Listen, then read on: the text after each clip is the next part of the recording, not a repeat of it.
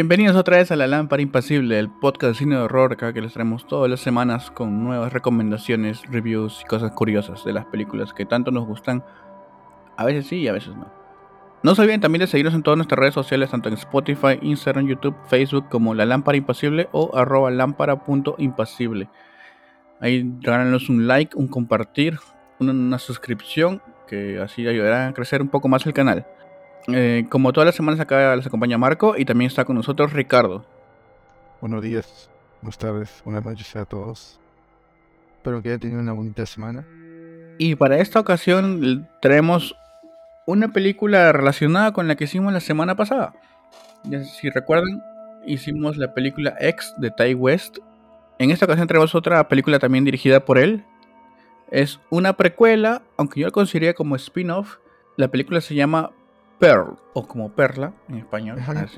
Y si recuerdan ese nombre, es el mismo de la anciana de la, de la película X. Entonces aquí es como acá, en esta película nos van a mostrar su vida cuando era joven, allá en los 1918 o 1928, por ahí, la década de los 20 más o menos, nos va a mostrar este cómo era ella y como un poquito de explicarnos por qué hizo las cosas que hizo en la película X, por qué mató tanta gente de la nada, por qué esa frustración que llevaba adentro. Una cosa que no les comenté en el anterior episodio es que la anciana Pearl es interpretada por la misma actriz que hace de Maxine. O sea, me refiero a Mia Gott. Ella hizo ambos papeles. De repente por eso se explica por qué vio su belleza en ella joven. Posiblemente. Y en este caso, Mia Goth repite el papel de Pearl, pero esta vez como una chica joven. Una chica que vemos que vive en la misma granja que vimos en la película, con su padre que está paralítico, vive en una silla de ruedas, y su madre que es, si no me equivoco, debe ser este, alemana, porque tiene un alemán muy fluido. Y es muy estricta con ella, ¿no? A todo esto, Pearlton ya está casada con el personaje de Howard, que no lo vemos en la película porque está en la guerra, en la Primera Guerra Mundial. Pero ese es el mismo Howard del cual habíamos visto ya de anciano y que escopeteó a, medio cast de la película X también. Acá vamos tratando de agarrar cada guiño a la película que habíamos visto antes. Se le pone como un poco de terror a esta película, aunque yo eh, personalmente no le he visto casi nada. Es como un drama de época. un drama. Un drama, por, o sea, yo lo veo así porque acá vemos la frustración que tenía Pearl. O sea, en cómo llegó a los años a, llegar a ser asesina. Pero acá tenía todo reprimido, vivía muy reprimida. Ella como quería ser la estrella que ella nació para ser. Pero a veces los sueños no se cumplen, ¿no? Y un poco de esto va tratando la película. Lo que no me agrada es que lo que te lleva a ver esta película es porque viste la primera, o sea, ex. Es como que muy, muy barato, mano. ¿No crees? Ahora, si ya dejamos de hablar de eso y vamos a hablar lo que la historia, tiene más sentido que la primera, ¿verdad? Eh, al menos eh, sí le da el tono más psicológico que tal vez le quiso dar en X y después que falló terriblemente. Aquí sí ves eh, a, la, a, la, protagonista Pearl deteriorarse mentalmente debido a, a sus frustraciones, deberías las frustraciones que vienen de familia porque yo creo que es más que nada por su madre no su madre ya, ya, ya vivía de igual manera con una frustración de pues, no puede ser la mujer que ella hubiera querido ser porque tiene que cuidar a su esposo que está paralítico y eso le transmite tanto a Pearl. O sea la ve tanto joven y la ve con tantos sueños pero ella dice la realidad cambió. La realidad es que nadie no podemos depender de nadie. Pues, aparte un poco ella no confía en nadie de Estados Unidos porque ella es como esa eh, alemana y como están en plena guerra, como que hay un prejuicio ahí. Y además también está el detalle de que están en plena pandemia, porque también se usan bastante cubrebocas, o sea, muy allá que se haya grabado en plena pandemia también la película, en la época también estaba, si no me equivoco es de la gripe española la que están hablando ahí. Y eso lo hace un poco más como que resaltando las épocas de la película con la época actual que se vivía acá en el mundo. Y otra cosa también que se ve es cómo descubre Pearl el cine, ¿no? Como ella vemos que quiere ser una bailarina, una estrella, solo, solo baila en la granja para los animalitos, como, como si fuera un cuento. Pero al llegar al cine, emocionarse, inclusive conoce al chico que proyecta las películas. Con él dice, tú puedes hacer lo que quieras hacer, pero no conoce la realidad en que vive ella. Por eso donde venía, cuando ella vuelve a su casa luego de conseguir las medicinas, eh, su mamá le dice, acá falta el, falta el vuelto, le dice. Casi le pega. Y ella dice este, que le dice que ya no están por chippy taps. claro, a cualquiera le pasa eso. Pero a él la mamá le dice que ya no están para descuidarse mucho porque no, no tienen de quien los ayude, no puede, y está con la gripe, con el bicho, como le dicen así, y eso le, frustra, la frustración que lleva ella se la contagia un poco a Pearl. Que inclusive su esposo está en, la guerra y no hay nadie que la pueda ver ahí. Y creo que como el mensaje de la película al final es que Pearl, o sea, lo único que quería es, era ser feliz, no era cumplir sus sueños y ser amada por alguien. Y en este momento de su vida le faltaba todo eso. Pero sí tiene escenas de gore. Sí, eso es lo que te iba a decir. yo sí lo considero un error. Mezcla un poquito de el gore, pero de eso como que bien suave. no sé si existe gore suave. Está muy bien trabajado, creo. Sí, e, es, decente, digamos. el mensaje es recibido. Nadie se va a confundir, digamos. Ah, pero más el gore, o sea, como si estuvo bien hecho, o sea, me gustó bastante. También la diferencia con X acá son los colores. Como tú me habías dicho antes de empezar la grabación, es una película que resalta mucho el estilo y visual de las películas de esos años, ¿no? De la época, digamos, de oro del cine. Donde todo era más brillante, colores más saturados, o sea, más vivos. Y acá vemos inclusive en, los trajes que se usan, ¿no? Que, utiliza Pearl a con, contraste con su madre, que siempre se vestía de negro, creo. Ella se vestía de colores más azules, el rojo le gustaba mucho. Inclusive en la sangre se nota bastante el rojo. O sea, como dices, son escenas logradas del gore. Y vemos el cocodrilo también. El cocodrilo de de X aparece también como su mascota. Y yo creo que ah, eh, lo que tú me comentaste que no te gustó X porque era como que no te transmitía nada, sentías que faltaban cosas. O sea, quiso hacer algo pero no le salió tan bien. En esta tú ves que tiene lo, ese detalle psicológico, el, digamos el horror psicológico que le faltó en la primera. Sí, sí, es, es una de las cosas que he notado ves el cómo se deteriora, cómo uh, se va deteriorando. Su ansiedad, su ansiedad, su frustración empiezan a crecer más y más y más, empieza a esperar más de las personas y cuando no las demandas que ella hace o requiere después no se cumplen, se vuelve bastante agresiva, ya hasta el punto de chusearte. ¿Tú crees que haya sido como un berrinche también? Haya empezado así. Es, siempre es así, siempre es solamente cuando está muy, muy molesta. Es como que no, no puede controlar, tiene eh, problemas para reprimir la ira, creo que es, o algo así, no, no recuerdo. Pero la, la lleva a cometer esos, esos actos, ¿no? Yo creo que también fue llevado por su madre también. Su madre también... Hay una escena donde ambas explotan, o sea, de la frustración. Y se empiezan a gritar. Me gustó esa parte. Esa parte fue muy buena. Me hizo mucho acordar este, la, eh, la escena de Hereditary cuando, la, oh, cuando claro, eso fue bacán. E, esa misma intensidad se puede ver acá en la actuación de ambas, porque vemos que se gritan una a otra, ¿no?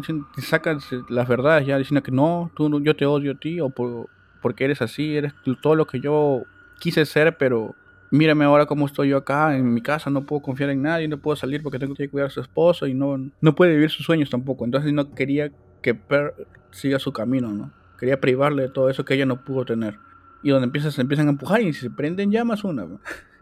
Y esa parte me hizo gritar, no, pero no. Cuando cogió una olla que estaban hirviendo sus, sus maíces, sus choclos, y para apagar el incendio le echas encima. Y dije, ay no, ahí se empeoró todo. Eso fue un impulso de todas maneras. Ahí vemos un poco cómo es Pearl, ¿no? O sea, no, no, no relacionó el agua hirviendo con, con que eso no ayuda a que no te quemes, ¿no? O sea, te puede apagar el fuego, pero igual te, te quema. Pues. Ahí yo creo que ahí es donde cambia totalmente este su manera de ser, ¿no? Porque de ahí ya empieza un poco la violencia de la película, después como que a la, hora. Aunque hemos visto una que otra aparición del famoso trinche de la, de la película X, pero no nos muestran ese lado violento de Pearl, donde acá ya como que ella ya se quiebra, pues, ¿no? Y donde vemos este cómo ella trata de llevar su vida normal, pero con su madre agonizando, porque no muere, la deja agonizando. Y su padre, que no se puede mover porque está paralítico, solamente está horrorizado viendo cómo su hija reacciona a todo esto, ¿no? Pero la ve ya no como madre, sino como un obstáculo nada más en sus planes. Claro, porque su madre también le dice que tú, tú estás deseando que ambos nos estemos muertos para que tú puedas tener la vida tranquila que quieres. Y ahí es donde el padre no puede hacer nada, pero sabe que si ya pudo con, cuando haces eso una vez, la segunda ya no es tan difícil. Pues. Ya todo esto Per tiene el sueño de ser bailarina y estar en las grandes funciones. Y justo este, su cuñada le comenta que hay una, una audición, pues, Donde ella deposita todos sus sueños y esperanzas en eso. Después de haber asesinado a su padre porque justo antes de irse le dice este yo yo sé que tú vas a estar orgulloso y para que ya no sufras la asfixia o sea por eso digo si la primera te resultó difícil la segunda vez que trates de hacer daño ya no va a ser tan no te vas a complicar tanto no haber tanto remordimiento porque ella mató a su padre y se fue a la audición y la audición es una de las partes donde ya hay más fantasía creo yo porque vemos cómo ella le pone ganas o sea va y se ve todo como si fuera un escenario gigante con fuegos artificiales y todo, todo para recibir el gran no, donde todo se le cae al piso, pues no. Y creo que desde esa parte es donde se empieza a ver un poco más la, la gran actuación que tiene Mia Goth en la película. Creo que eso es lo más resaltante de toda la película, la actuación de, de Mia Goth. Pero de sí me gusta, me gustó bastante la actuación de la flaquita. Se le puede ver que está siempre sobreexpresando mediante sus ojos, su boca, sus brazos, cómo los mueve, siempre es exagerando, ¿no? Pero nada más se le ve como más humana cuando se pone muy, muy molesta. O sea, todo el mundo tiene, eh, digamos, una persona iracunda adentro, ¿no? Pero nos controlamos, o lo sabemos controlar. Pero hay personas como ella que no. Entonces ahí es donde se le ve incluso más, más normal, porque siempre es como poniendo una careta. Cuando les hablan los animales, cuando les habla a los padres, nunca es ella. Es con ellos como que se reprime, o sea, venimos hablando de eso, o sea, no puede mostrarle lo que quiere ser porque siempre tiene una respuesta negativa. Y es donde vemos esa, ese cambio en actuación que tiene durante todo el film, y es lo que para mí es lo más resaltante, como te decía. Y eso que aún no llegamos a la gran escena de toda la película, donde es un monólogo que tiene ella que dura, si no me equivoco, dura este, en la película 5 minutos con 36 segundos, donde ella te dice todo lo que llevaba dentro se lo suelta a su cuñada. Y donde yo creo que es, si no habías empatizado antes con el personaje, en ese momento lo haces. Porque sientes, o sea, que ella en verdad no quería hacer nada de esto, sino que las circunstancias lo llevaron a tomar el camino que había, que el que tiene ahorita, ¿no? le confiesa que mató a su papá para que no sufra, que había, que mató al, al, como al chico que proyectaba las películas y lo conoció, lo llevó a su casa y lo mató porque sintió que ella, pero sintió que no cumplía sus expectativas como mencionaste tú y también lo asesinó. Ahí donde vemos el coche que estaba hundido en, el lago del de ex y dice que su mamá estaba por ahí agonizando, pues, ¿no? Y donde vemos que todo le confiesa esto y vemos la siguiente escena gorda de la película que es cuando corretea a su cuñada y la, asesina con un hacha, ¿no? Esa parte fue interesante, fue un poco, puede considerarse un poco tonta creo por partes, o sea, en la manera en que va a correr y pide ayuda cuando no hay nadie, pero la escena está muy bien hecha. Sí, o sea, bordea en la comedia, ¿no? Incluso por partes. Pero, o sea, sí, digamos que el punto es bien claro. Y la sangre. De ahí la trocea, pues, a su amiga y, se le da el caimán. Y el caimán está, ya está, dame otra. Claro, porque ya se comió con. Al chico también lo, en el carro también se lo comió. Claro. Pero estaba gigante, pues, en X. Estaba panchonchita, ¿eh? Y desde vemos que ella va con su madre otra vez y, reúne los cuerpos. Me hizo acordar un poco a, también a Masacre en Texas otra vez. Porque toda la comida la pone como si fuera una cena familiar. Su padre está muerto ahí. Su madre también justo falleció porque ya estaba agonizando y falleció. Y él se sienta a comer con ellos. Hey, ah, déjame preguntarte algo, Marco. ¿Qué crees que o qué representó para ti la escena del puerco asado lleno de gusanos? Porque sale más de un par de una vez. Mm, Ahí de que me pongo a pensar en eso, o sea, fue un lechoncito que le dejaron ahí su familia política de, de, Pearl, pero ellos no querían ayuda de nadie, entonces le dejaron en la puerta y pasaron los días y como nadie lo tocaba, se empezó a gusanear. Y ese es el, cerdo que pone Pearl en el medio de la mesa para comer con sus padres ya fallecidos. Ya está todo con gusanos, pero terrible, ¿no? Yo creo que pudo significar que era el deterioramiento de esta familia, porque pueden haber tenido momentos buenos, pero ya con, con todo lo oscuro que venía, es como que los gusanos que lo carcomen por dentro a la personalidad tanto de, de Pearl como de la madre, iban deteriorando todo. Creo que puede ser ese significado. Posible. Y de ahí donde vemos que luego de tanto tiempo llega Howard, si estaba vivo, no se murió en la guerra, y, se encuentra con esta escena de los dos cadáveres en la mesa y el cerdo ya era huesitos nomás ya. Y Pearl lo recibe con una sonrisa que dura casi todos los créditos que pasó de una sonrisa a ya casi llorar. Porque es todo lo que tenía guardado dentro también, ¿no? Eso y porque no la dejaban pestañear durante casi un minuto y medio, creo. ¿Cómo lo habrá hecho? Bueno, pero es como porque al menos no voy a vivir en miseria. No, le- eh, hay un dicho, ¿no? Que a la miseria le gusta la compañía. La miseria se lleva mejor en grupo. No, claro, ya no va a estar sola, por lo menos, o sea, va a tener a, digamos, alguien que la quiere. Y, y sabemos que la quiere porque siguen juntos en X. Exacto. Y la sigue cuidando. O sea, él supo llevar este. ocultar, digamos, de esta manera, por miedo o por algo, todos los crímenes que había hecho Pearl. Porque pasaron años, años, años, y nadie se preguntó dónde estaba toda esta gente que asesinó. Un misterio sin resolver quedó por, por décadas. Por casi 70 años, porque si eras en 1918 o 28, X fue hecho en 1979, si no me equivoco también. Se va por ahí. Claro. Pasaron muchos años y han seguido juntos. O sea, digamos, el sueño de Pearl se cumplió de cierta manera, no en el estrellato que ella quería tener, pero pasó con Sí. alguien todo el resto de su vida. Me acuerdo cuando la vieja agarró la escopeta en X. A mí me dio y, risa también. no, y salió volando. Y se rompió la columna Y y pidiendo ayuda. Le, le grité. Sorry, sorry, sorry. Ya. Y, y, y una cosa que hemos- ya nos dimos cuenta acá, digamos, es que tienen en común tanto Pearl como Maxine, es que ambas querían esas- ser unas estrellas. Como dijo, Pearl dijo, yo soy una estrella, ¿no? O sea, y siempre se repetía a sí misma. Y Maxine decía, yo voy a tener la vida que merezco. O sea, siempre con mentalidad así para arriba, siempre. Ganadora, ganadora. Ujú. Y bueno, pues la película acaba con Mia, con Mia sonriendo, casi llorando hasta que salen todos los créditos de una manera clásica. Y donde yo creo que ahí lo que, como es- vuelvo a repetir, lo más resaltante para mí son, es la, actuación de ella. Porque eh, de ahí como que un poco lentito, o sea, como tú me comentaste también, o sea, no, si tú no hubieras visto X, no hubiera pasado nada, lo hubieras visto normal la película. Hasta de repente te aburrías un poquito. Pero de ahí yo pensé que iba a tener un poco más de slasher horror, pero no. No, no tiene mucho de eso. Tiene algunos guiños a la película X, por ejemplo, cuando eh, Pearl va con el chico que proyecta en el cine, le muestra una película para adultos de los años 15. Y él dice, no, esto algún día va a ser legal y todo el mundo lo va a querer comprar. Entonces una referencia a lo que estaban haciendo en X con el cine de adultos. Incluso, inclusive cuando es su casting también, o sea, cuando es el casting le dicen párate en la X, es en la X grandaza, así blanca. Para ti, ¿cuál ha sido tu escena favorita de la película? O no, antes, antes que me digas eso, ¿te gustó más o menos que X? Ah, me gustó más. ¿Le viste más sentido? Sí.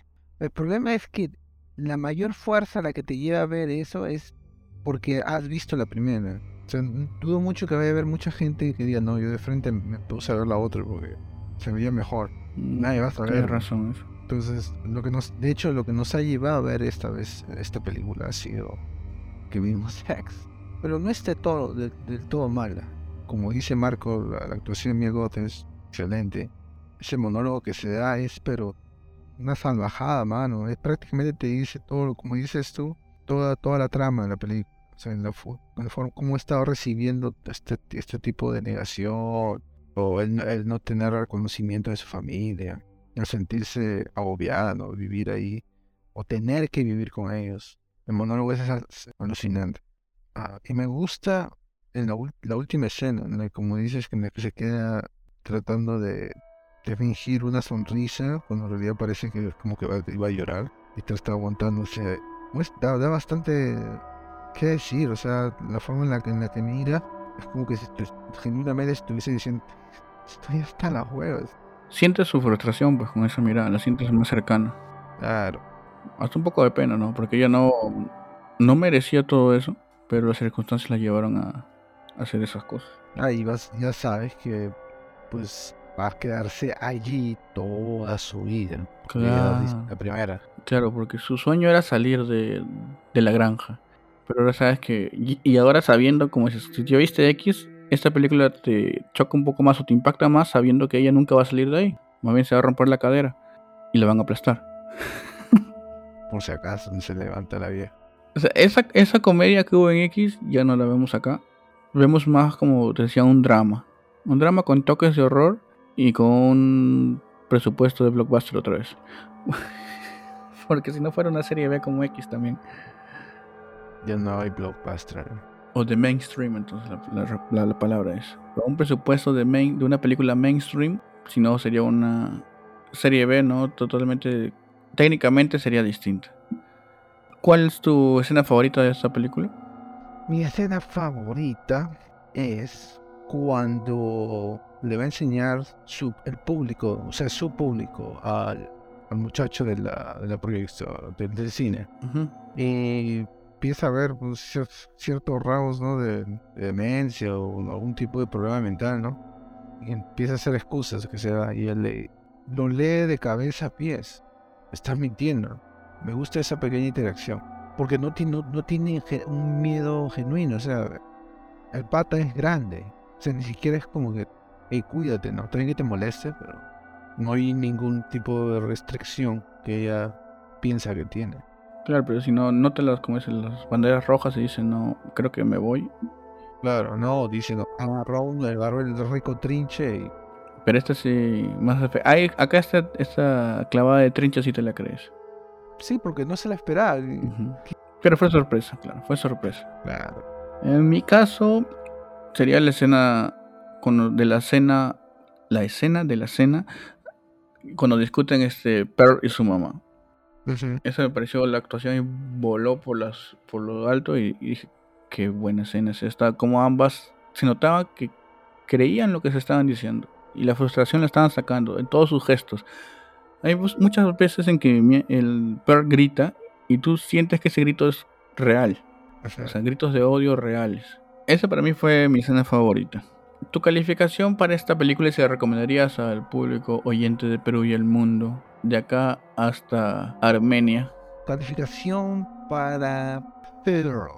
Una película decentemente hecha, digamos, no es, pero no es una, una sorpresa, ¿no? Entretiene, tiene ciertas escenas de, de- muy, muy visual, ¿no? Pero sí, sí es, creo que es recomendable, sí la recomendaría. Al menos que la vean una vez. Yo le daría 3.5. Está bien dado, pero no es mala, no es mala. En mi caso, yo le doy un 4. Así me gustó, o sea, lo, lo la rescato por lo visual, o sea, lo visual de la película que está muy bien hecha. Y la actuación de Mia Goth, que eh, Es que vaciló, me vaciló bastante. me vaciló No. mucho la actuación que tuvo acá, que Ah, pero, mano, es Que, eh, bonito. ya.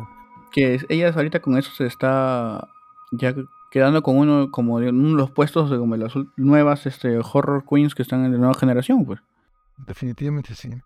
Es ahí con este. ¿Cómo se llama? Raca. Anya. Claro. Como Anya Taylor Joy Florence Pugh también y con Mia Goth creo que es como el, el trío ahí y creo que Jen Ortega también está entrando ahí con el que va a salir en la última Scream también. Ahí está ahí como que ella está como que recién creo pero Mia Goth también después de esto participó en la nueva película de Brandon Cronenberg este Infinity Pool donde dicen que su actuación también es muy buena. Ojalá algún día llegue por acá a Perú. Si no buscamos por internet. O no seas pirata, güey. se la recomiendo a todos que la vean porque vale la pena. Y también para que estén listos porque este año 2023 se viene la tercera parte de esta saga que se llama Maxine, donde vamos a ver, es la continuación de la película X, donde veremos más de dicha actriz. Y bueno, eso ha sido el review de la película Pearl. Ya con esto completamos, estamos listos para Maxine nosotros acá. Esperemos les haya gustado, si la han visto que nos, nos qué les pareció a ustedes, si les gustó, qué no les gustó, si el monólogo del final también lo sorprendió mucho. Y no se olviden de dejarnos un like, compartir el video, el audio, ya sea en YouTube o en Spotify. Y también seguirnos en todas nuestras redes sociales, tanto en Facebook, YouTube, Instagram, Spotify y Epox. Ahí donde van a poder ver todos los episodios que hemos subido antes y los que están por venir. Esto ha sido todo por ahora. ¿Algunas palabras finales tienes tú, Ricardo? Sí, se les agradece mucho el tiempo. Muchas gracias. Por favor, hagan caso lo que dice Marco. No el de no bañarse, por si acaso, sino el de darle like a todas las redes sociales de Lámpara Impasible. Espero les haya gustado. Nos vemos la próxima semana. Y con esto la lámpara se apaga y nos vemos en un próximo episodio.